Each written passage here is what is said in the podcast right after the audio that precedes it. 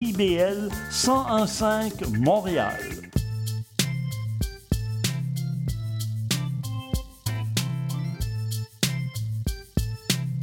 CIBL 1015 Montréal. CIBL, au cœur de la culture. Intermittent jusqu'à Wellington. Vers la rive sud, congestion depuis Turcot, euh, parce qu'on a eu un accident tout à l'heure sur la 132. Bon, ben c'est clair, tu vas être en retard. Ouais, cool. euh, J'ai de la gym. Parce que la 132 demeure encore occupée. Il est 9 h. CIBL. 101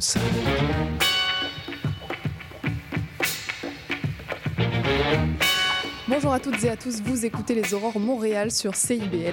Nous sommes le mercredi 8 novembre et je suis Charline Caro, votre animatrice pour cette belle matinée de radio. Et aujourd'hui, je reçois pour commencer Laura Carly, chargée de projet à la table de groupe de femmes de Montréal. Ensuite, on accueillera le réalisateur Nathan Ambrosioni qui présente son dernier film Tony en famille à Cinémania. Et pour finir, on aura Fred Fuser, directeur du collectif d'artistes Tixna. Alors que vous soyez au travail, sur la route ou bien tranquillement en train de vous réveiller, bienvenue sur les ondes de CIBL. Et dans les actualités, Montréal en fait annonce mettre fin à ses activités. Depuis dix ans, l'OBNL organisait des festivités hivernales au Vieux-Montréal et notamment le spectacle gratuit du Nouvel An. Dans un communiqué, les responsables mettent en cause la pandémie, l'inflation et les problèmes de financement qui les ont poussés à prendre cette décision. Déjà l'hiver dernier, Montréal en fait avait dû annuler ses festivités parce qu'il leur manquait un million de dollars. Et puis chaque année, les événements attiraient quand même près de 200 000 festivaliers. Le centre-ville de Montréal figure parmi les 40 quartiers les plus branchés selon le média Time Out.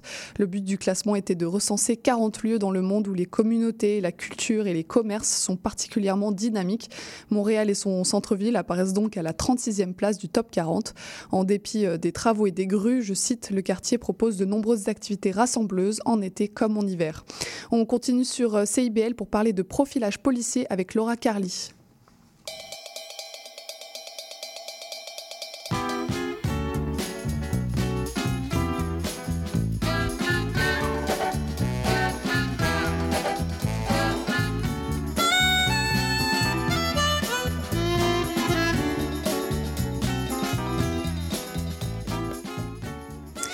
Le mois dernier, la TGFM, la, la table des groupes de projets de table des, pardon, on va y arriver, la table des groupes de femmes de Montréal, dévoilait les résultats de son projet Perspectives féministes sur les profilages et les discriminations policières.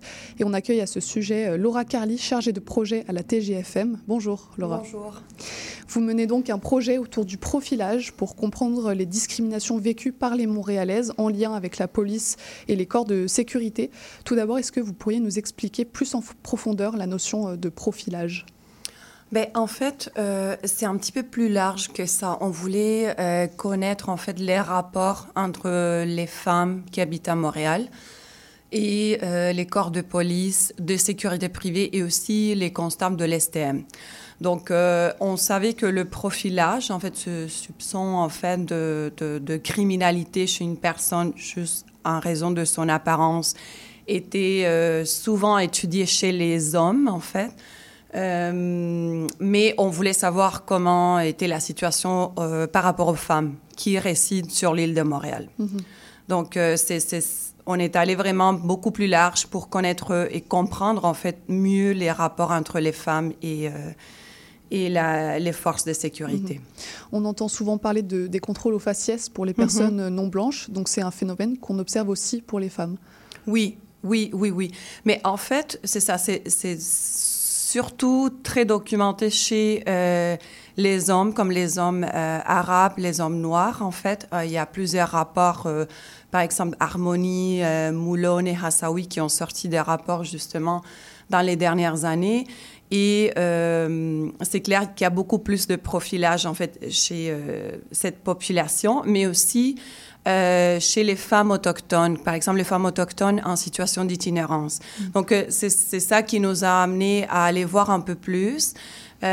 aussi certaines inquiétudes. On savait que depuis la pandémie, il y avait la, la situation avait changé un peu aussi. Il y avait plus de de cas de violence conjugale. Donc on voulait connaître aussi le rapport à la police, mais plus dans le sens d'aller chercher de l'aide ou d'aller chercher de la protection.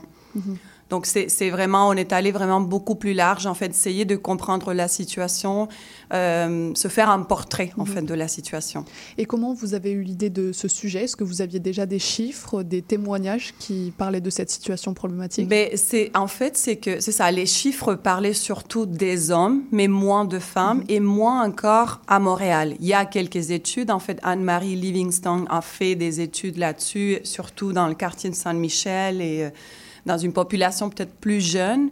Euh, nous, on allait un petit peu plus loin, mais euh, c'est très étudié aux États-Unis, par exemple, euh, à- au Canada, mais plus Canada anglophone. Mais on voulait connaître en fait no- notre, disons notre terrain en fait d'action, c'est c'est Montréal. Donc, on voulait connaître plus la situation de Montréal, et ça découle un peu d'un projet. Euh, qu'on a eu en fait sur les rapports à la ville, en fait, le droit à la ville, l'accès à la ville de la part des femmes. Donc, on voulait comme continuer dans cette Mhm. lignée. J'ai d'ailleurs re- reçu une de vos représentantes pour parler de ce droit ok, à la ouais. euh, en septembre dernier. Oui. Euh, donc votre projet consiste en la production de résultats qui permettraient de rendre compte de la situation. Vous Mhm. avez donc euh, compilé les résultats de 540 sondages et de quatre groupes de discussion, je crois, auprès de femmes Oui. et de personnes de la diversité de genre. Euh, Qu'est-ce que les chiffres produits disent du rapport des femmes à la police? Euh, oui, en fait, c'est ça. On a eu un, un échantillon quand même assez, euh, assez important, en Mhm. fait, pour... euh, on ne s'attendait pas à avoir autant de réponses. Euh, en fait, en, en gros, euh, la perception envers euh, les forces de police et des sécurités privées, et aussi de l'ESTEM, est, est négative et même très négative. Mm. Surtout par rapport aux, aux policiers, policières, mais un petit peu moins, un peu plus vers le neutre, disons, mais négatif quand même envers les agents de sécurité privée et euh, les constables euh, de la Société de transport de Mhm. Montréal. Donc vous avez vraiment regroupé l'ensemble des corps qui disposent d'une autorité. euh, Oui. D'accord. Oui, oui, oui, oui. Et cette méfiance, elle aurait des conséquences concrètes puisque selon vos résultats, 200 répondantes sur 540 ont déjà eu besoin de faire appel à la police mais ne l'ont pas fait. Oui. Pour quelles raisons Souvent, c'est une méfiance, en fait. Euh, euh, Il y a aussi, ce qui a été mentionné, c'est un sentiment d'inutilité. En fait, comme ça sert à rien de, de faire appel, euh, ma situation va pas changer. Et d'autres fois, c'était aussi la peur, ça peut être la peur d'être profilé, de dire finalement, et ça nous est arrivé aussi de- d'entendre en fait ce type de témoignage. On fait appel à la police, mais comme je suis une personne racisée, finalement, euh, la plainte devient contre moi en fait. Donc euh, il y avait comme ce- ce- cette crainte en fait de se trouver dans une situation où au lieu d'être victime, on est en fait on est la personne qui cause euh, le tort, le, le mal.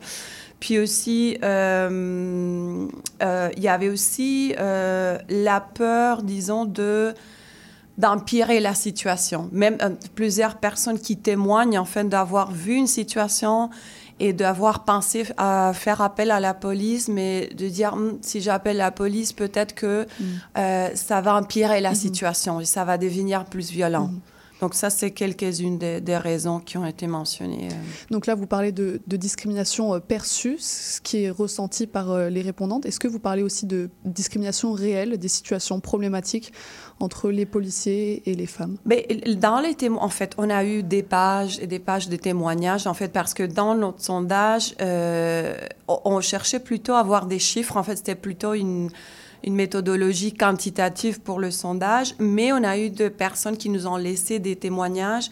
Et dans les témoignages, il y avait les deux. Des Mhm. personnes qui témoignaient, qui avaient euh, vu des situations et des personnes en fait qui nous racontaient euh, d'avoir été profilées et même des fois l'envers en fait des femmes blanches qui nous disaient euh, j'ai l'impression que je navigue mieux euh, dans certaines situations parce que je suis blanche ou parce que je suis plus âgée, je suis plus jeune et punk et euh, donc il y a une façon de en fait, je suis moins, comme j'attire moins le regard des, des agents et, et la perception des agents change Mhm. aussi. Donc, euh, il y a eu de tout, en fait. Mhm. euh, ouais. On observe donc euh, des tendances à la méfiance des femmes vis-à-vis de la Mhm. police, c'est ce qui ressort. Mais les femmes, ça reste un groupe très hétérogène. Oui. Est-ce que vous avez pu analyser les réponses en fonction de l'origine ethnique, sociale des répondantes? Vous parliez des, des femmes autochtones. Oui, c'est ça. On a parce que ça c'est avant de, de- justement avant de commencer euh, le sondage, les groupes de discussion. On est allé ben, regarder la bibliographie, regarder qu'est-ce qui était fait déjà, et on savait euh, que euh, les femmes autochtones en situation d'itinérance étaient surtout ciblées par les corps de police. Donc, on est allé les rencontrer. Euh, et malheureusement, ce qu'on a fait, c'est juste confirmer. Enfin, il n'y a pas eu de, de nouveauté. Donc, oui, c'est un des groupes, en fait, qui est le plus ciblé. Et là, euh, en fait, ce que les femmes nous disaient, c'est qu'il n'y a même pas vraiment une différence euh, entre hommes et femmes. En fait, on parle vraiment des catégories. En fait, euh, on parle toujours. Pour nous, femmes, c'est toute personne qui s'identifie comme femme. Et même pour ce rapport, en fait, c'est toute personne qui peut être perçue, par exemple, un homme trans qui pourrait être perçu par la police comme qui pourrait être profilé et dire bah t'es une femme ça, ça rentre aussi dans notre rapport donc euh, Là, on posait la question aux femmes autochtones à savoir s'il y avait constaté qu'il y avait une différence, le fait qu'elles étaient des femmes. Et euh, selon elles, en fait, c'était euh, c'était juste parce qu'elles étaient des autochtones. Euh, donc, euh, c'est ça, autochtones. Et c'est c'est comme un, un problème beaucoup plus généralisé. C'est ça qu'elle nous racontait. C'est pas nécessairement les corps de police, c'est comme un reflet de notre société. Euh, il y a des changements beaucoup plus systémiques, en fait, qu'il faut... C'est sûr que le changement au niveau du service de police, est, il faut qu'on souhaite, en fait, est systémique. On ne parle pas des individus. Euh, mais là, on, systémique en- encore plus large, en fait, penser au système de santé, euh, parce qu'elles se font discriminer partout, en fait, pas uniquement euh, quand elles cherchent de l'aide ou quand elles sont dans la rue euh, et ils sont profilés par des agents de police. Mhm. Oui, c'est ça, vous faites cette distinction entre l'individuel et le systémique. Oui, Donc le problème ne vient pas de certains policiers qui ont des visions euh, problématiques et qui pratiquent le profilage, mais plus d'un système qui encourage ces pratiques, qui les maintient. je ne sais pas, si je, je dirais encourage, en fait, mais qui met pas en place euh, des procédures pour prévenir, en fait, ce type de situation, en fait, pour que, justement, les biais des individus rentrent soient pas... euh, euh, utilisés ou mis en fait à disposition des- agents là lors d'une intervention. Donc c'est pas, je pense pas que euh, je, je, pense que j'irai pas dire encourage. En fait, je pense que c'est peut-être pour cette raison qu'il y a eu, en fait, que le SPVM a commandé des rapports et essayé de comprendre un peu la situation. Mais il n'y a rien qui se fait pour. euh, c'est le statu quo. ouais. Mhm, très bien. Euh, comment vous avez recruté euh, les répondantes au sondage? Ben, on a mis de, des pubs en fait sur les réseaux sociaux. On a envoyé à tous nos groupes. En fait, la, la table des groupes des femmes de Montréal regroupe plus de 80 organismes. Donc, euh, on a envoyé à tous nos groupes, à des groupes en fait qu'on connaît, que, qu'on travaille des fois ensemble, mais qui ne sont pas membres chez nous, et les réseaux sociaux, en fait, partout, en fait, des, des, des pliants. Et, et on a fait ça en français, anglais et euh, espagnol. On a voulu le faire aussi en, en arabe, mais malheureusement, avec les traductions et tout ça, quand on, on l'a sorti, on n'a pas eu de, de réponse. En fait, c'était un peu tard, là, mais on voulait aussi euh, rejoindre la population en, en arabe. Euh, Est-ce que vous pensez qu'il y avait un risque, il y a un risque entre guillemets que les personnes qui se sont intéressées euh, pour participer soient toutes et toutes eu un, un problème avec la police et donc on ne prenne pas en compte euh, la population euh, des femmes qui n'a jamais eu de problème avec la police? Mais de- de- la façon dont on a posé les questions, on laissait ça quand même très ouvert. C'est pour ça que euh, des fois, par exemple, on a posé la question sur les facteurs qui ont une influence sur les interactions avec les, policiers, par exemple. Et là, c'était une question ouverte dans le sens que on ne disait pas qu'il y avait eu une influence négative ou positive, en fait. Donc là, les gens nous racontaient, et on a eu certaines personnes qui nous ont raconté des témoignages où il n'y avait vraiment pas d'enjeu, mais en, fait, le nombre en fait, était très, très petit, en fait, et c'est vraiment des, des témoignages très, des fois très neutres aussi. Oui, j'étais, euh, j'ai demandé euh, comment me rendre une place euh, dans la rue et ça s'est bien passé. Mhm. Point.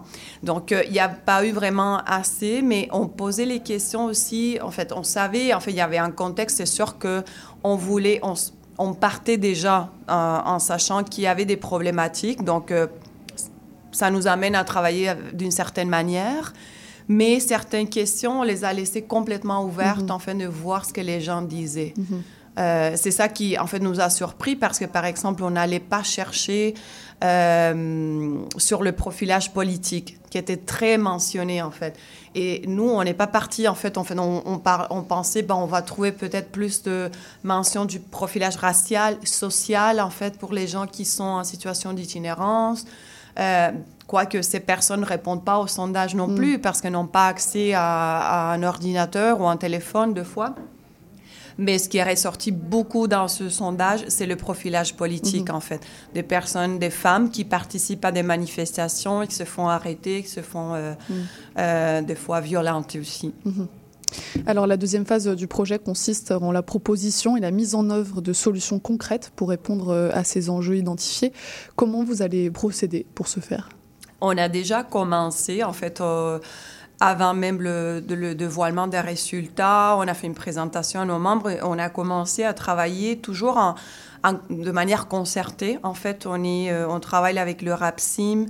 Euh, euh, et plusieurs groupes en fait qui sont membres chez nous comme Femmes du Monde Côte des Neiges, euh, Info Femmes. Je ne veux pas oublier en fait des, membres qui travaillent avec nous, la Maison Passage. Euh, Il y a chez Doris aussi. Je pense que peut-être j'oublie quelqu'un, mais ça va venir tantôt. Donc avec ce, groupe de, personnes en fait qui représentent des organismes, en fait on a structuré le travail.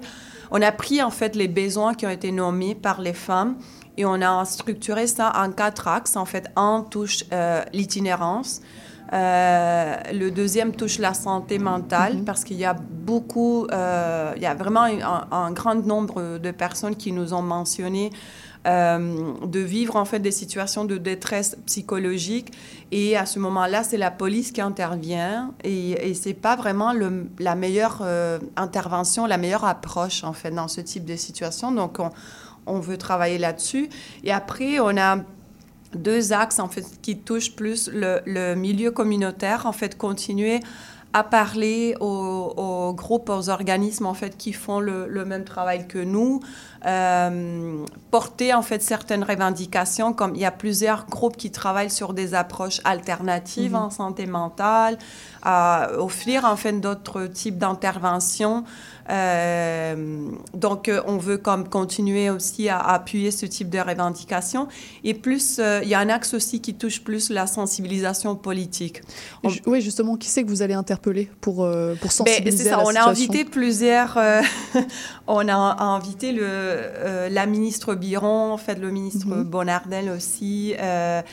Des membres en fait de la commission plus au niveau de Montréal de la commission de la sécurité publique en fait de la position et aussi de, de, de- du parti au pouvoir là. Mais on n'a pas euh, il y a personne qui, qui Qui a est venu à notre dévoilement. Donc euh, euh, on prévoit en fait prendre rendez-vous euh, et les rencontrer en fait pour euh, discuter et euh, présenter en fait nos résultats et voir qu'est-ce qui est possible de faire en fait, de quelle manière on peut euh, changer en fait la Mhm. situation, améliorer la situation. Donc euh, ça c'est aussi prévu dans, dans notre travail en fait pendant la deuxième phase. D'accord, donc il y a un vrai travail après de solutions concrètes qui est mis en place Oui. et notamment de sensibilisation des pouvoirs publics pour euh, répondre aux problèmes que vous avez Tout à identifiés fait. On ne peut pas phase. tout faire parce Ouais. que quand je dis, en fait, il y a des problèmes systémiques comme au niveau de- du système de santé ou au niveau de la sécurité publique, tout ça.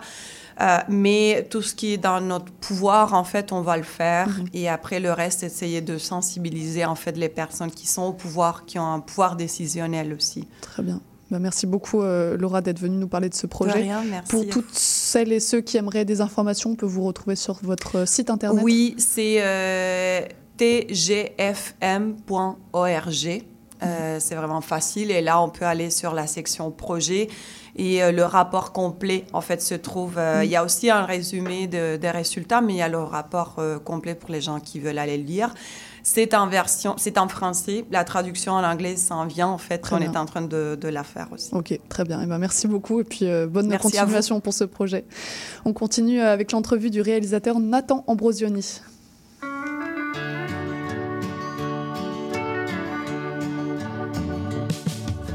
Jamais pensé te venir vers moi, venir à moi, belle femme. Jamais pensé pouvoir vivre avec toi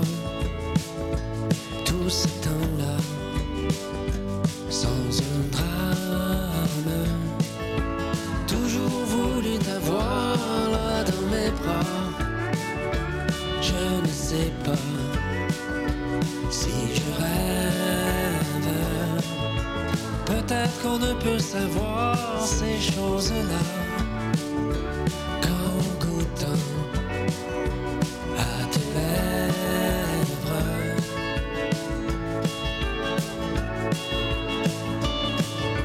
Jamais pensé savoir à ce point-là que c'était toi belle femme. Les sanglots de la nuit sont derrière moi, grâce aux émois de nos âmes. Toujours voulu t'avoir là dans mes bras. Je ne sais pas si je rêve. Peut-être qu'on ne peut savoir ces choses-là qu'en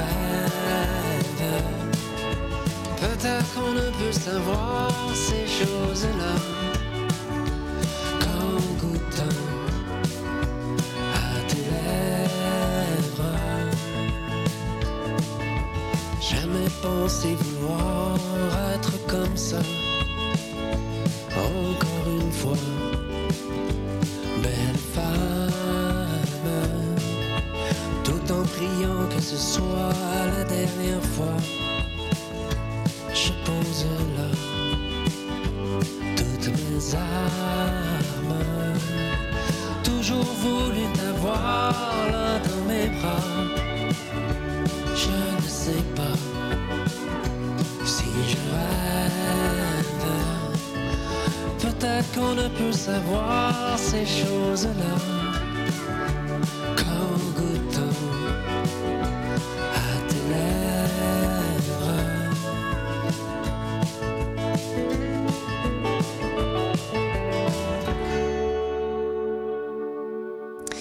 Et c'était Belle Femme de Éric Goulet. Et aujourd'hui, j'ai le plaisir de recevoir le réalisateur français Nathan Ambrosioni qui vient présenter son dernier film Tony en famille au festival Cinémania. Bonjour, Nathan. Bonjour. Comment se passe ton séjour à Montréal? Bah, Jusqu'ici, euh, très bien. Tout Je suis va trop bien, content ouais. d'être de retour à Montréal. J'aime beaucoup, beaucoup cette ville. Ouais, tu étais déjà venu euh, pas mal? Ouais, quand même pas mal de fois parce que j'étais venu une fois quand j'étais tout petit avec mon père. On a fait un road trip en partant de Montréal. Et ensuite, je suis venu, euh, mais j'ai présenté mon tout, tout premier film quand j'avais Mm. 14 ans à Fantasia, ici. Puis un autre film quand j'avais 15 ans. Tes films Puis- d'horreur, euh, ouais, très bien. autoproduits. et-. Mais à chaque fois, Montréal euh, a été très sympa avec moi. Donc, euh, Eh ben, on va essayer euh, de te rendre l'appareil. Pourquoi tu es réalisateur, Nathan? Ah, j'adore le cinéma. J'a- J'adore ça. J'adore regarder des films. Je passe ma vie à en regarder. Et c'est vrai que, bah, du coup, en faire est devenu une priorité euh, et une nécessité parce que, voilà, je, c'est, c'est un médium qui m'intéresse beaucoup. J'ai l'impression qu'on peut, qu'on peut parler de, de plein de choses à travers le cinéma et de choses aussi importantes que quotidiennes. Et, et je trouve ça. Moi, j'adore faire des films. Mhm. Tu écris donc euh, ton premier scénario à 16 ans et tu l'envoies à quelques boîtes euh, de production sans avoir euh, le moindre contact. Et trois ans plus tard, le film est en salle et remporte même des prix. Euh, pour caricaturer, est-ce que c'est de l'audace ou du talent T'es pas obligé de répondre. mais- Je- euh, non, c'est- de la chance. Ok. Euh, c'est des étoiles qui s'alignent. voilà, c'est des bonnes personnes qui me tendent la main Mm. au bon moment. Euh, ouais, j'ai la- je suis bien entouré. Mhm. De quoi tu t'inspires pour écrire tes films? Euh, de plein de choses. euh, de, bah, encore une fois, comme je disais, de la quotidienneté de notre vie surtout. Je fais pas des films qui sont très. C'est pas des films de super-héros, c'est Mm. pas des films d'espionnage, c'est pas des films. C'est des films qui, j'espère, parlent de, de nous. En tout cas, moi, ça m'intéresse beaucoup. Ça parle principalement de la famille. En tout cas, les deux premiers films que j'ai faits, Tony en famille, bah, ouais, on parle beaucoup On de la est- famille. on est dedans. on est dedans. Et ouais, je crois que c'est un terrain qui m'intéresse beaucoup, la famille. Et on en vient donc à ton film Tony en famille, donc, qui raconte euh, l'histoire de Tony, une mère euh, monoparentale qui élève ses cinq adolescents. Euh, comment t'es venue l'idée d'explorer cet univers des mères qui élèvent euh, leur enfant seul? Bah, en fait, j'avais envie de parler de quelqu'un qui s'autorise la remise en question, qui s'autorise à, à interroger sa situation euh, et, et à bousculer un peu son quotidien. Et je trouvais que euh, une femme qui élève seule ses cinq enfants, euh, c'est un, c'est une situation un peu ultime qui est, qui est très difficile dans notre société. En France, en tout cas, ici, je sais pas, mais le statut de mère de famille est un statut qui, qui emprisonne un peu euh, et qui invisibilise la femme d'une certaine façon. Et, voilà, l'idée qu'elle ait envie d'autres choses et l'envie de, de juste, euh, oui, penser à elle, c'est pas contre ses enfants, mais c'est simplement indépendamment de ses enfants. Euh, c'est pas une idée qui est forcément très commune et que notre société accepte beaucoup. Et je trouvais, voilà, moi j'avais envie de parler de quelqu'un qui s'autorise à questionner sa vie et et en, écrivant ce personnage, je trouvais que voilà, ça, ça, me permettait de faire un film qui est à la fois quotidien et en même temps très euh, romanesque dans un sens, euh, dans le sens le plus simple du terme. Mhm. Quelle euh, préparation t'effectues pour écrire ce film? Comment tu fais pour parvenir à saisir les réalités vécues par les mères euh, monoparentales pour, au point d'en faire un film?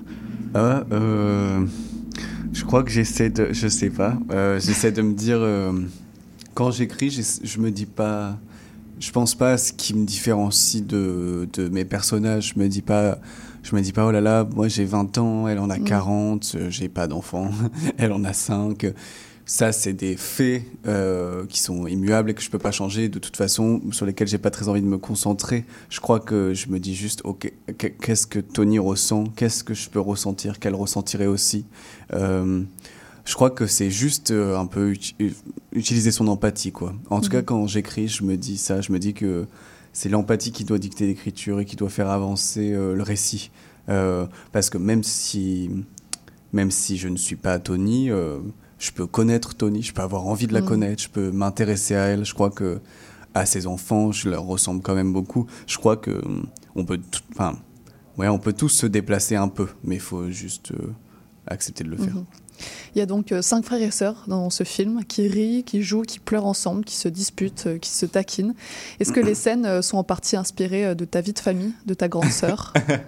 Euh, un peu, ouais. bah, ouais, j'ai qu'une sœur et elle est partie très vite de la maison. Euh, quand j'étais adolescent, elle n'était plus là. Donc, euh, donc c'est vrai que ouais, il y, a, il y a des choses qui me sont restées de mon enfance avec elle.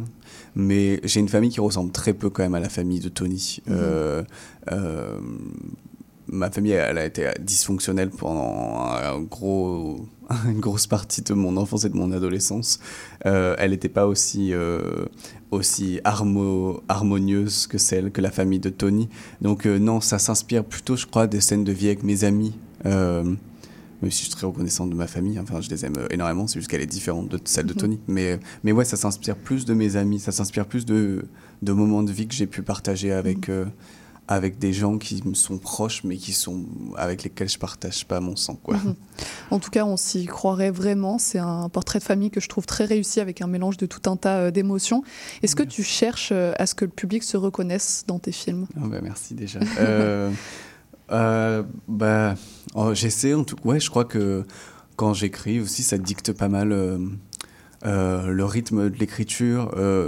Moi, j'aime quand même beaucoup la générosité au cinéma, les films. Bah là, j'avais envie de faire une comédie dramatique, Mm. donc c'est quand même vraiment une palette d'émotions assez large qu'on peut proposer aux spectateurs. Et ouais, j'aime ça. Je crois que je crois que ça me plaît. En fait, quand j'écris, j'essaie d'écrire un film que j'ai envie de voir. Et moi, ça me plaît d'aller au cinéma et, et de ressentir des choses euh, Mm. très fortes. Et, et on en a beaucoup parlé avec toute mon équipe, euh, avec euh, mes acteurs, avec mon casting, avec Camille, Cotin notamment, Mhm. euh, de se dire, OK, qu'est-ce qu'on va... Qu'est-ce qu'on peut offrir aux spectateurs? Une expérience assez immersive, parce qu'encore une fois, c'est un film assez quotidien. Euh, mais, mais je pense que ça n'empêche pas euh, de raconter de grandes histoires. Quoi. Mhm. Après, euh, bon, Bon, on va revenir c'est le sur projet. quoi. Ouais, on va revenir sur cet aspect euh, quotidien. Mais avant ça, il y a donc des scènes euh, qui sont drôles, d'autres qui sont dramatiques, comédie dramatique. Euh, Est-ce que c'est un équilibre qui est compliqué à trouver ou c'est quelque chose d'assez évident? Euh, euh, non, je crois que c'est compliqué. euh, J'aimerais que ce soit évident. J'aimerais a- avoir euh, le, le talent et la, et la, la chance, l'aisance de l'évidence. Mais non, c'est quand même. Il faut, faut pas mal. Enfin, et puis, je, suis très bien entouré. Encore une fois, j'ai vraiment j'ai la chance d'avoir une actrice comme Camille.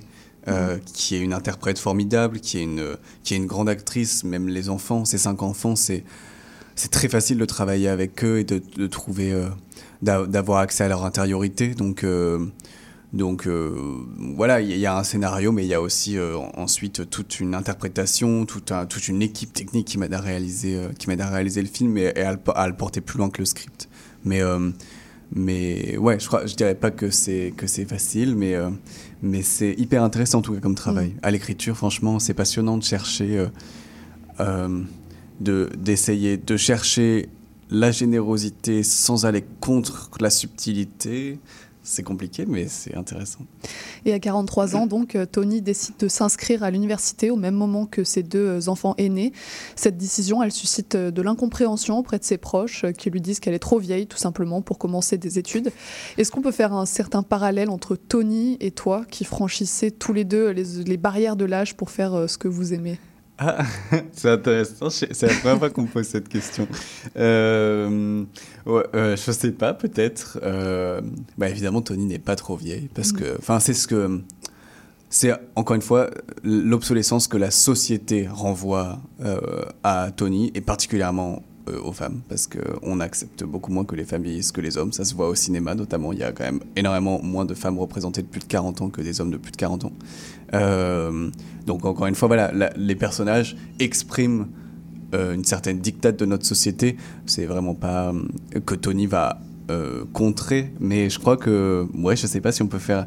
Oui, j'ai commencé assez tôt à faire des films, euh, mais pour moi, ça a plutôt été un atout et je suis quand même vraiment privilégié, quoi. Je suis un, un, un jeune homme euh, blanc français euh, qui fait du cinéma, même si je viens pas du tout d'une famille aisée ou quoi que ce soit, et je viens pas du tout de ce milieu-là, j'ai beaucoup de chance, je peux faire des films, on, on me fait confiance, j'ai des producteurs qui, qui m'ont cherché du budget pour que je puisse réaliser mes projets. Euh, voilà, je crois que j'ai beaucoup plus de chance que Tony. Mhm. Et on le disait, c'est un film sur les gens euh, ordinaires, sur le quotidien, tout comme euh, ton précédent film, Les drapeaux de papier, qui suivent un homme qui sort de, de 12 ans de prison. Euh, Est-ce que tu préfères les gens normaux aux super-héros alors? Ouais, ouais, carrément, sans hésitation. Bah, j'adore les super-héros et ça nous permet de rêver un peu. Quand j'étais petit, je rêvais d'avoir des pouvoirs magiques, un peu comme Mhm. tout le monde, hein, mais, euh, mais je crois que, bon, bah, voilà, on est coincé dans un monde sans magie. Donc, euh, autant, autant s'y intéresser. Et puis, et puis, je crois que l'humanité, quand même, est très tendre, même si, bon, là, en ce moment, c'est compliqué. hein. on voit pas beaucoup la tendresse Ouais. de l'humanité, mais je crois qu'il faut la chercher. Mhm. T'abordes des sujets qui sont très actuels avec euh, les mères euh, monoparentales, les fins de mois difficiles, les liens euh, intergénérationnels, mais aussi le coming out de deux des ados de la fratrie. Est-ce que tu penses à l'impact euh, politique que peuvent avoir tes films que tu, quand tu les réalises? Euh, ouais, je crois qu'il y a toujours des projets politiques ouais, derrière des films. Euh, après, encore une fois, voilà, moi, je, euh, j'ai beaucoup de chance, je fais du cinéma et je pense que je crois pas que le cinéma peut changer le monde ou peut vraiment avoir un, si grand impact. Je crois que c'est le spectateur qui va voir un film et qui ensuite, ça n'appartient qu'à lui de d'en faire une action, de transformer ça en, euh, en une certaine réalité. Euh, le, le, les films sont que des médiums, quoi. C'est que des intermédiaires. Mais effectivement, on, pense à ça, on pense à qu'est-ce que le spectateur peut en faire. Et bah, avec Tony, il y avait clairement l'envie de faire un film féministe déjà. Je crois qu'il faut vraiment pas avoir peur de ce mot-là. C'est chiant, notre société, elle recule dans un sens où. Enfin, je sais pas, c'est trop bizarre. Euh, on me dit de faire attention avec ce mot alors que bah, il est plus d'actualité que jamais. Euh, la représentation des personnes queer également. Enfin, juste en fait, euh, représenter des gens qui ont besoin d'être représentés. Je crois que c'est important, mais c'est pas forcément politique. Enfin, c'est pas un statement, c'est juste euh, de dire, euh, bah, on existe, on, il faut, faut nous regarder. Et peut-être que ça permet aussi à des gens, à des femmes qui n'ont pas l'habitude de se voir représentées ou des personnes queer qui n'ont pas l'habitude de se voir représentées, en tout cas de façon positive, de juste se dire, ah cool, je suis pas obligé mmh. de de d'être un personnage soumis, malade, souffrant, qui meurt dans un film. Mmh. Et justement, qu'est-ce que tu cherches à transmettre au public? C'est quoi les émotions qui t'importent le plus et que tu aimerais donner à des bah, spectateurs? la, Ouais, la tendresse. Mmh. Euh, le, ce, ce, juste euh, la douceur. Le, le J'imaginais vraiment le film comme un petit bonbon. Mmh. Euh, tu vois, je me disais, ce serait chouette que que le film il soit réconfortant, qu'il soit chaleureux, qui, qui, en tout cas quand le regardant, on, ait l'impression d'être chez soi, au coin du feu, en hiver, et que c'est tout doux. Il euh, y avait quand même cette idée de ouais chercher, euh, chercher le, la tendresse et ce qu'on, le, le, la bienveillance qu'on peut ressentir au, au sein d'un foyer. Bon, même si parfois le foyer n'est pas synonyme de bienveillance, mais quand il l'est, en tout cas quand il est peut-être au moins un peu fonctionnel dans ce sens-là, je crois que j'avais envie de faire un film qui représente mmh. ça. Et pourtant, il y a aussi des scènes de cris et de violence oui. dans cette famille, donc, et tu parles quand même de famille harmonieuse, donc l'un ouais. n'empêche pas l'autre. Ouais, non, je pense pas. Je pense que c'est normal, il faut crier un peu parfois, mmh. il faut... Parce que, enfin, bon, crier le moins possible, ce serait chouette, mais, mais bon, bah, c'est une famille, il faut aussi pas il faut pas voilà le film il, il, déréalise pas la famille non plus je pense que c'est important d'en faire un portrait qui soit assez représentatif et juste et bon bah dans une famille dans une famille on, on s'aime autant qu'on se déteste mmh. on on s'enlace autant qu'on se déchire donc euh, je crois que c'est important de représenter mmh. Justement pour la quotidienneté je crois qu'il faut tout représenter mmh. euh, aussi ton personnage principal est incarné par Camille Cotin, grande actrice française pour qui tu as notamment as d'ailleurs écrit le rôle. Euh, c'est une actrice qui est issue des caméras cachées, puis des comédies, mais qui on connaît aussi sa qualité de jeu dans le registre du drame. Est-ce que c'était un profil parfait pour euh, cette comédie dramatique alors? Oh ouais, ouais, ouais. Bah, Camille, c'est une actrice parfaite, c'est une personne euh, parfaite. Elle est, elle est très très généreuse, autant devant la caméra que, que dans l'intimité de ses relations. Euh, moi, c'était très facile d'écrire avec elle en tête. Je la connaissais pas et je savais pas du tout si elle, si elle allait accepter mm -hmm. de faire ce film, mais j'ai eu la chance qu'elle accepte et et, et ça a été euh, ça a été un immense cadeau pour le film. Je pense qu'elle a apporté le film bien plus loin que ce que je pouvais l'imaginer. Elle a été une incarnation parfaite de Tony. Euh, je suis tellement heureux que Tony ressemble à Camille mm. et et et ouais, elle a une grande humanité. Et le film avait besoin d'elle. Et je suis, je suis très heureux. Enfin, ouais, je trouve que c'est une actrice en plus tellement précise et tellement généreuse, tellement inventive. Enfin, ouais, c'est une immense actrice. Je, je, je, suis trop, trop heureux et, et je suis très fier de l'avoir dans mon film. On est ravis aussi de l'avoir dans ce beau rôle. Euh, pour finir, quelques questions courtes. Est-ce qu'il y a un réalisateur, une réalisatrice québécoise dont tu admires le travail? Euh, c'est pas euh... une question piège parce que piège parce que j'ai vu passer. Euh... bah, Xavier Dolan. Voilà, exactement. mais il y en a, mais il y en a. Monia Chokri aussi. Là, okay. euh, j'ai hâte d'aller voir. Il sort aujourd'hui en fait en France son nouveau film simple comme Sylvain, mmh.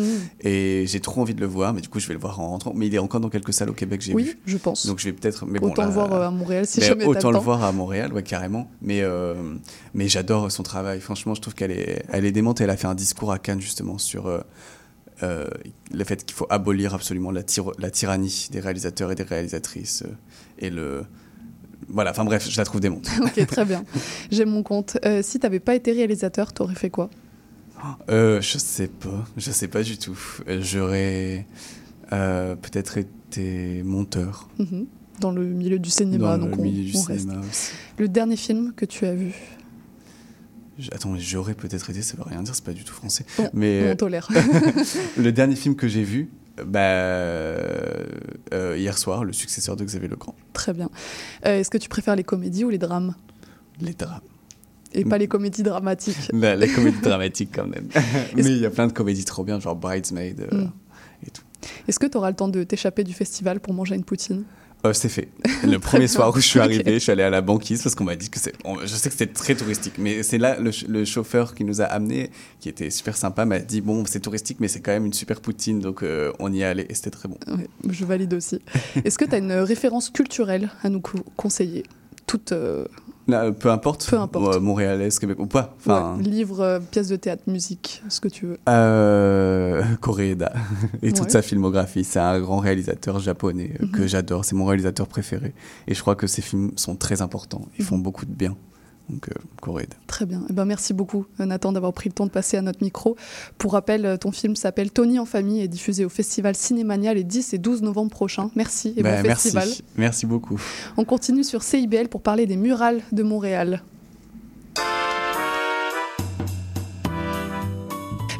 Vite, dépêche-toi, le bingo de CIBL commence. J'arrive, j'arrive. Bon, je pense que j'ai tout, chips, breuvage, les tampons de bingo, un rouge pour moi, un bleu pour toi. Ok, ok, mais les cartes? Quoi, les cartes? Bah, les cartes de bingo Ah, non, j'ai complètement oublié. Les cartes de jeu de bingo de CIBL sont disponibles dans un point de vente près de chez vous.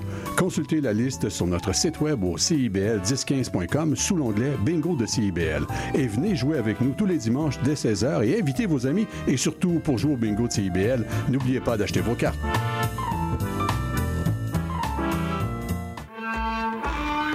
Excusez-la, c'est votre rendez-vous hebdomadaire dédié à la musique, la chanson, la danse traditionnelle québécoise. En compagnie de Marc Duc, les dimanches 18h, en rediffusion les mercredis 11h sur les ondes de CIBL 101.5. Les générations se parlent à Trait d'Union. Je suis Louise Curodo et je vous invite à vous joindre à nous tous les vendredis à 14h sur les ondes de CIBL 101,5. Tout sur la littérature. Cette forme-là parlait d'une certaine manière du fond que je voulais explorer. Et ça va générer chez lui une réelle angoisse. Une série nouvelle qui s'appelle Le Projet P. Le personnage de Marion, par exemple, c'est beaucoup défini à travers ce qu'elle peut faire pour les autres ou ce qu'elle représente aux yeux des autres. Avec Linda Dion et Mike Seviano. Jeudi 18h, rediffusion mardi 11h30. CIBL, au cœur de la littérature. Néo-Québec tous les dimanches de 13 à 15h sur CIBL 101.5. Entrevue, chronique, débat, musique. Néo-Québec, le regard québécois sur l'actualité locale, nationale et internationale. Dimanche 13h-15h sur CIBL 101.5. Animé et réalisé par votre serviteur Cyril Equala.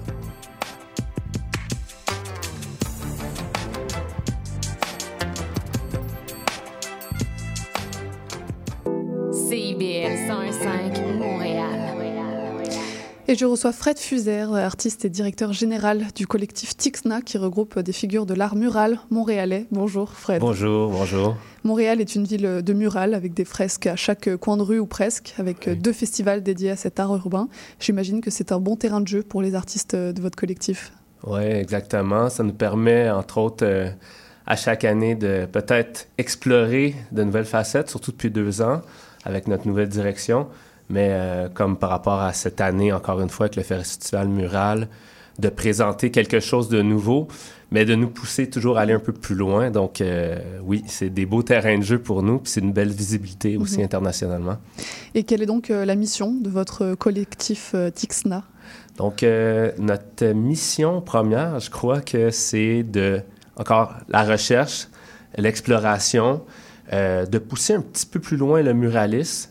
Euh, donc, euh, depuis plus de 25 ans, dans le fond, qu'on pratique euh, cette forme d'art et on, on avait envie d'aller d'aller explorer de nouvelles facettes pour faire vivre les gens autour, le, le spectateur, mais tout au long de la production, euh, l'expérience d'une autre façon. Mais même pour nous, premièrement, c'était pour nous qu'on Mhm. qu'on a pris cette approche-là. Donc, euh, de participer avec euh, d'autres artistes ou d'autres formes d'art, euh, je dis comme ça, euh, que ce soit le théâtre, euh, les DJ, un petit peu tout ce qui regroupe l'art, un, euh, peut-être du côté hip-hop, mais aussi parce qu'on vient de là un peu plus, euh, mais que ça soit d'autres formes art visuel telles que la vidéo, la projection, le mapping.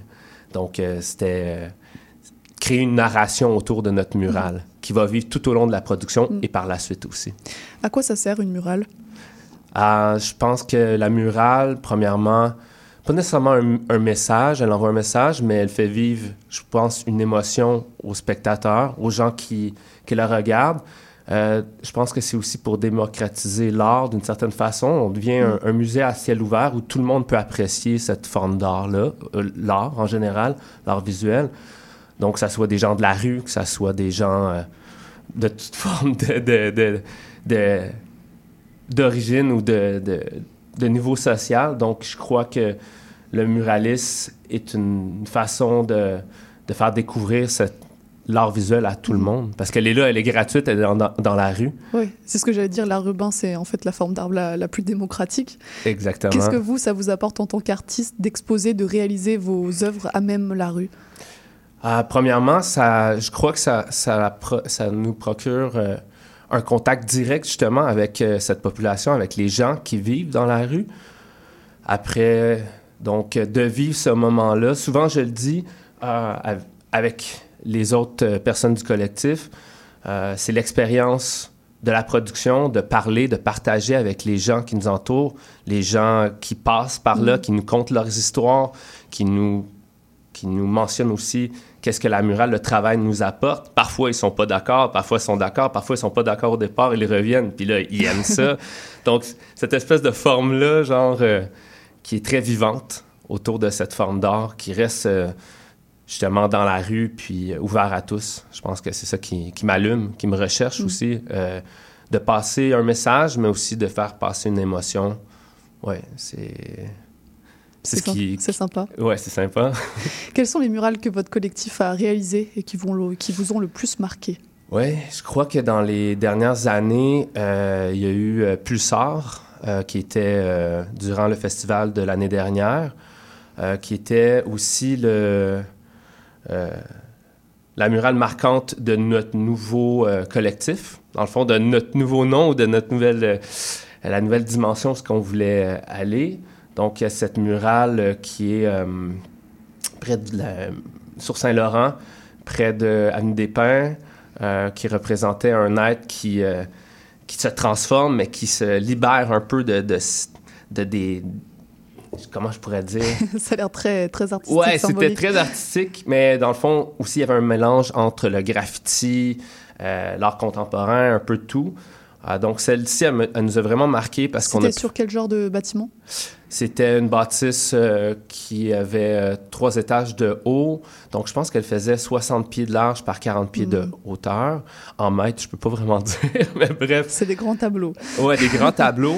Euh, encore une fois, l'expérience, c'était... euh, on a invité des DJ qui sont venus jouer, des musiciens qui sont venus tout au long de la production de cette murale-là. Donc, on a pu faire vivre la murale d'une façon assez, assez importante.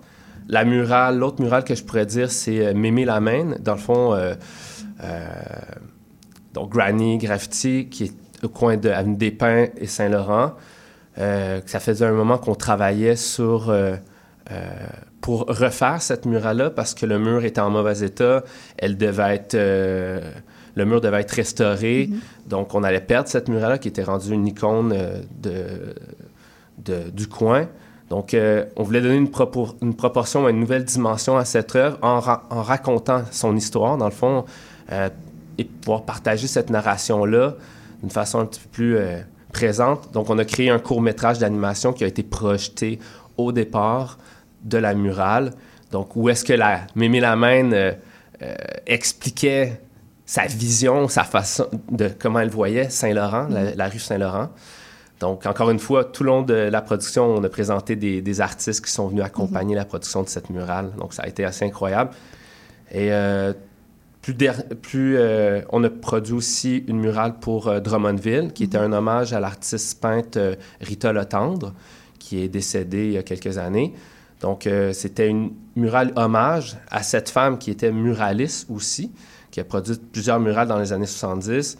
Donc, pour nous, c'était un honneur de pouvoir explorer son, son art et de créer aussi, encore une fois, une animation, mais euh, une murale qui nous ressemblait, mais qui ressemblait à cette dame pour le rendre hommage, donc à Drummondville. Donc, c'était la première fresque de grande envergure, envergure à Drummondville. Donc, ça, ça a été très, très intéressant aussi.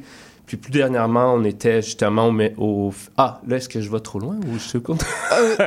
Fallait, faut choisir, c'est sûr. C'est sûr. Je pense que vous avez fait beaucoup de murales. Oui, oui, Je veux savoir concrètement comment on réalise une murale, comment vous trouvez les bâtiments sur lesquels vous peignez?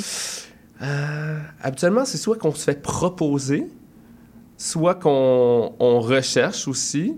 Et après ça, on, on dépose un, un- un dossier. Mm. Euh, on essaie de contacter euh, les propriétaires. Donc, C'est a- parfois sur des maisons de particuliers? Oui, ouais. parfois. Particulier, souvent, très souvent sur des, des- des maisons de particuliers. Donc, euh, même la plupart du temps, c'est des particuliers ou des blocs propriétaires euh, privés, non pas euh, nécessairement euh, qui appartiennent à la ville. Des, des- Donc, c'est à peu près ça le processus. Et quel travail de préparation est nécessaire en amont de la réalisation de la murale? Ben, que- Il y a- il y, a tout le côté développement Ouais, d'idées, euh, brainstorming, surtout dans notre cas, nous, comme on travaille à plusieurs. Ouais. Donc, c'est vraiment euh, euh, des, des, des débats d'idées, mais aussi genre brainstorming où est-ce qu'on on peut explorer ou souvent on est dans la narration de notre côté, notre façon de travailler. Donc là, on, on explore des histoires, qu'est-ce qu'on a envie de raconter. Donc, puis par la suite, bon, c'est sûr que au niveau de la maquette, euh, on, s'envoie la maquette pour retravailler le- l'esquisse.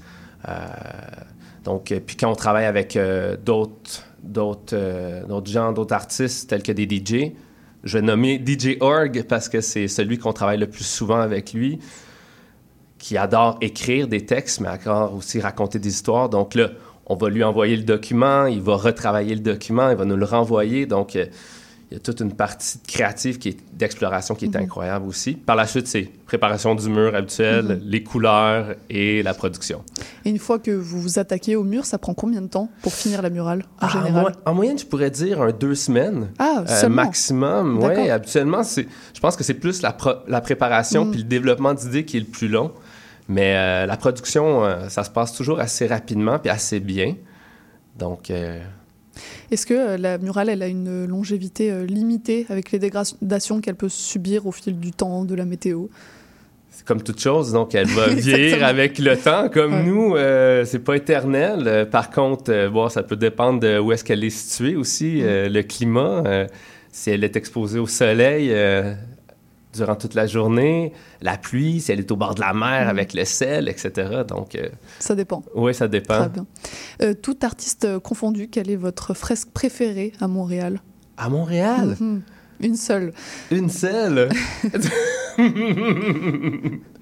ben, je pourrais dire personnellement pour moi. Non, une autre. Une Ah oui, autre ah que oui, nous? Oui, pour vous, pour vous, mais pas une qui vous appartient. Non, une autre? Mhm.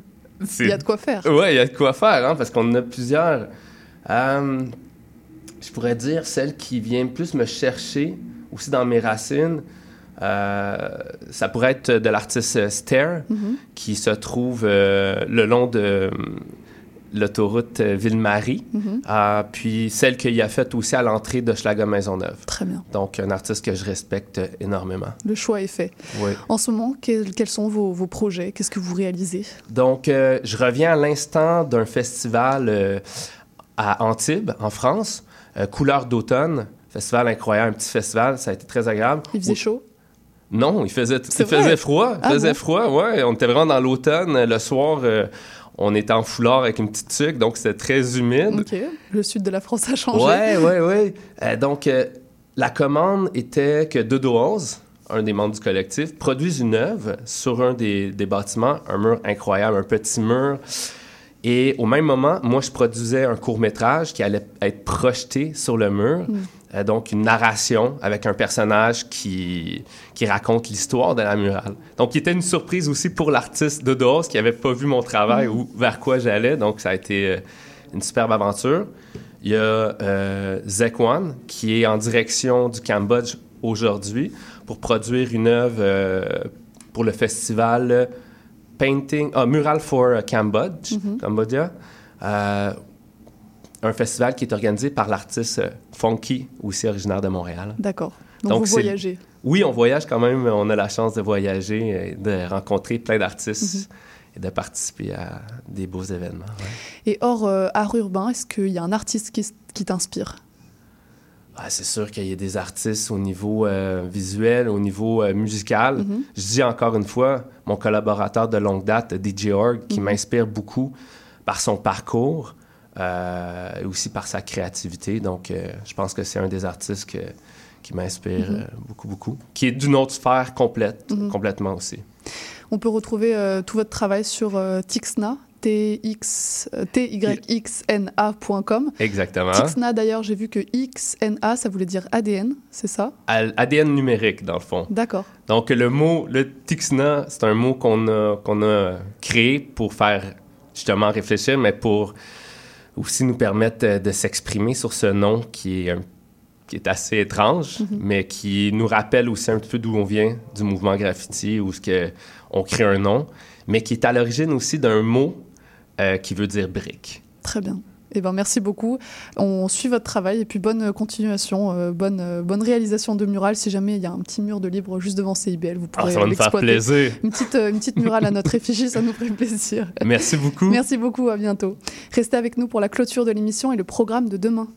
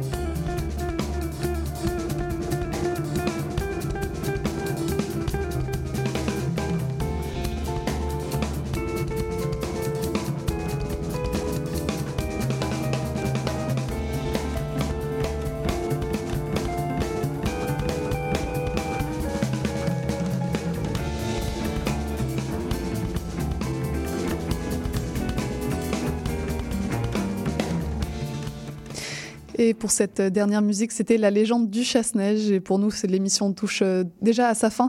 Je remercie euh, Nathan Ambrosioni, Laura Carly et Fred Fuser pour euh, leur venue à l'émission. À la mise en onde et aux choix musicaux, c'était Maurice Bolduc que je remercie pour sa précieuse assistance. Demain, en entrevue, on recevra la journaliste Marie Bernier du média pour enfants, Les As de l'Info. Et puis, comme d'habitude, si vous souhaitez réécouter cet épisode, rendez-vous sur notre site web ou sur toutes les plateformes de podcast. C'était Charline Caro sur CIBL. Je vous remercie pour votre écoute et je vous à demain pour notre prochaine émission.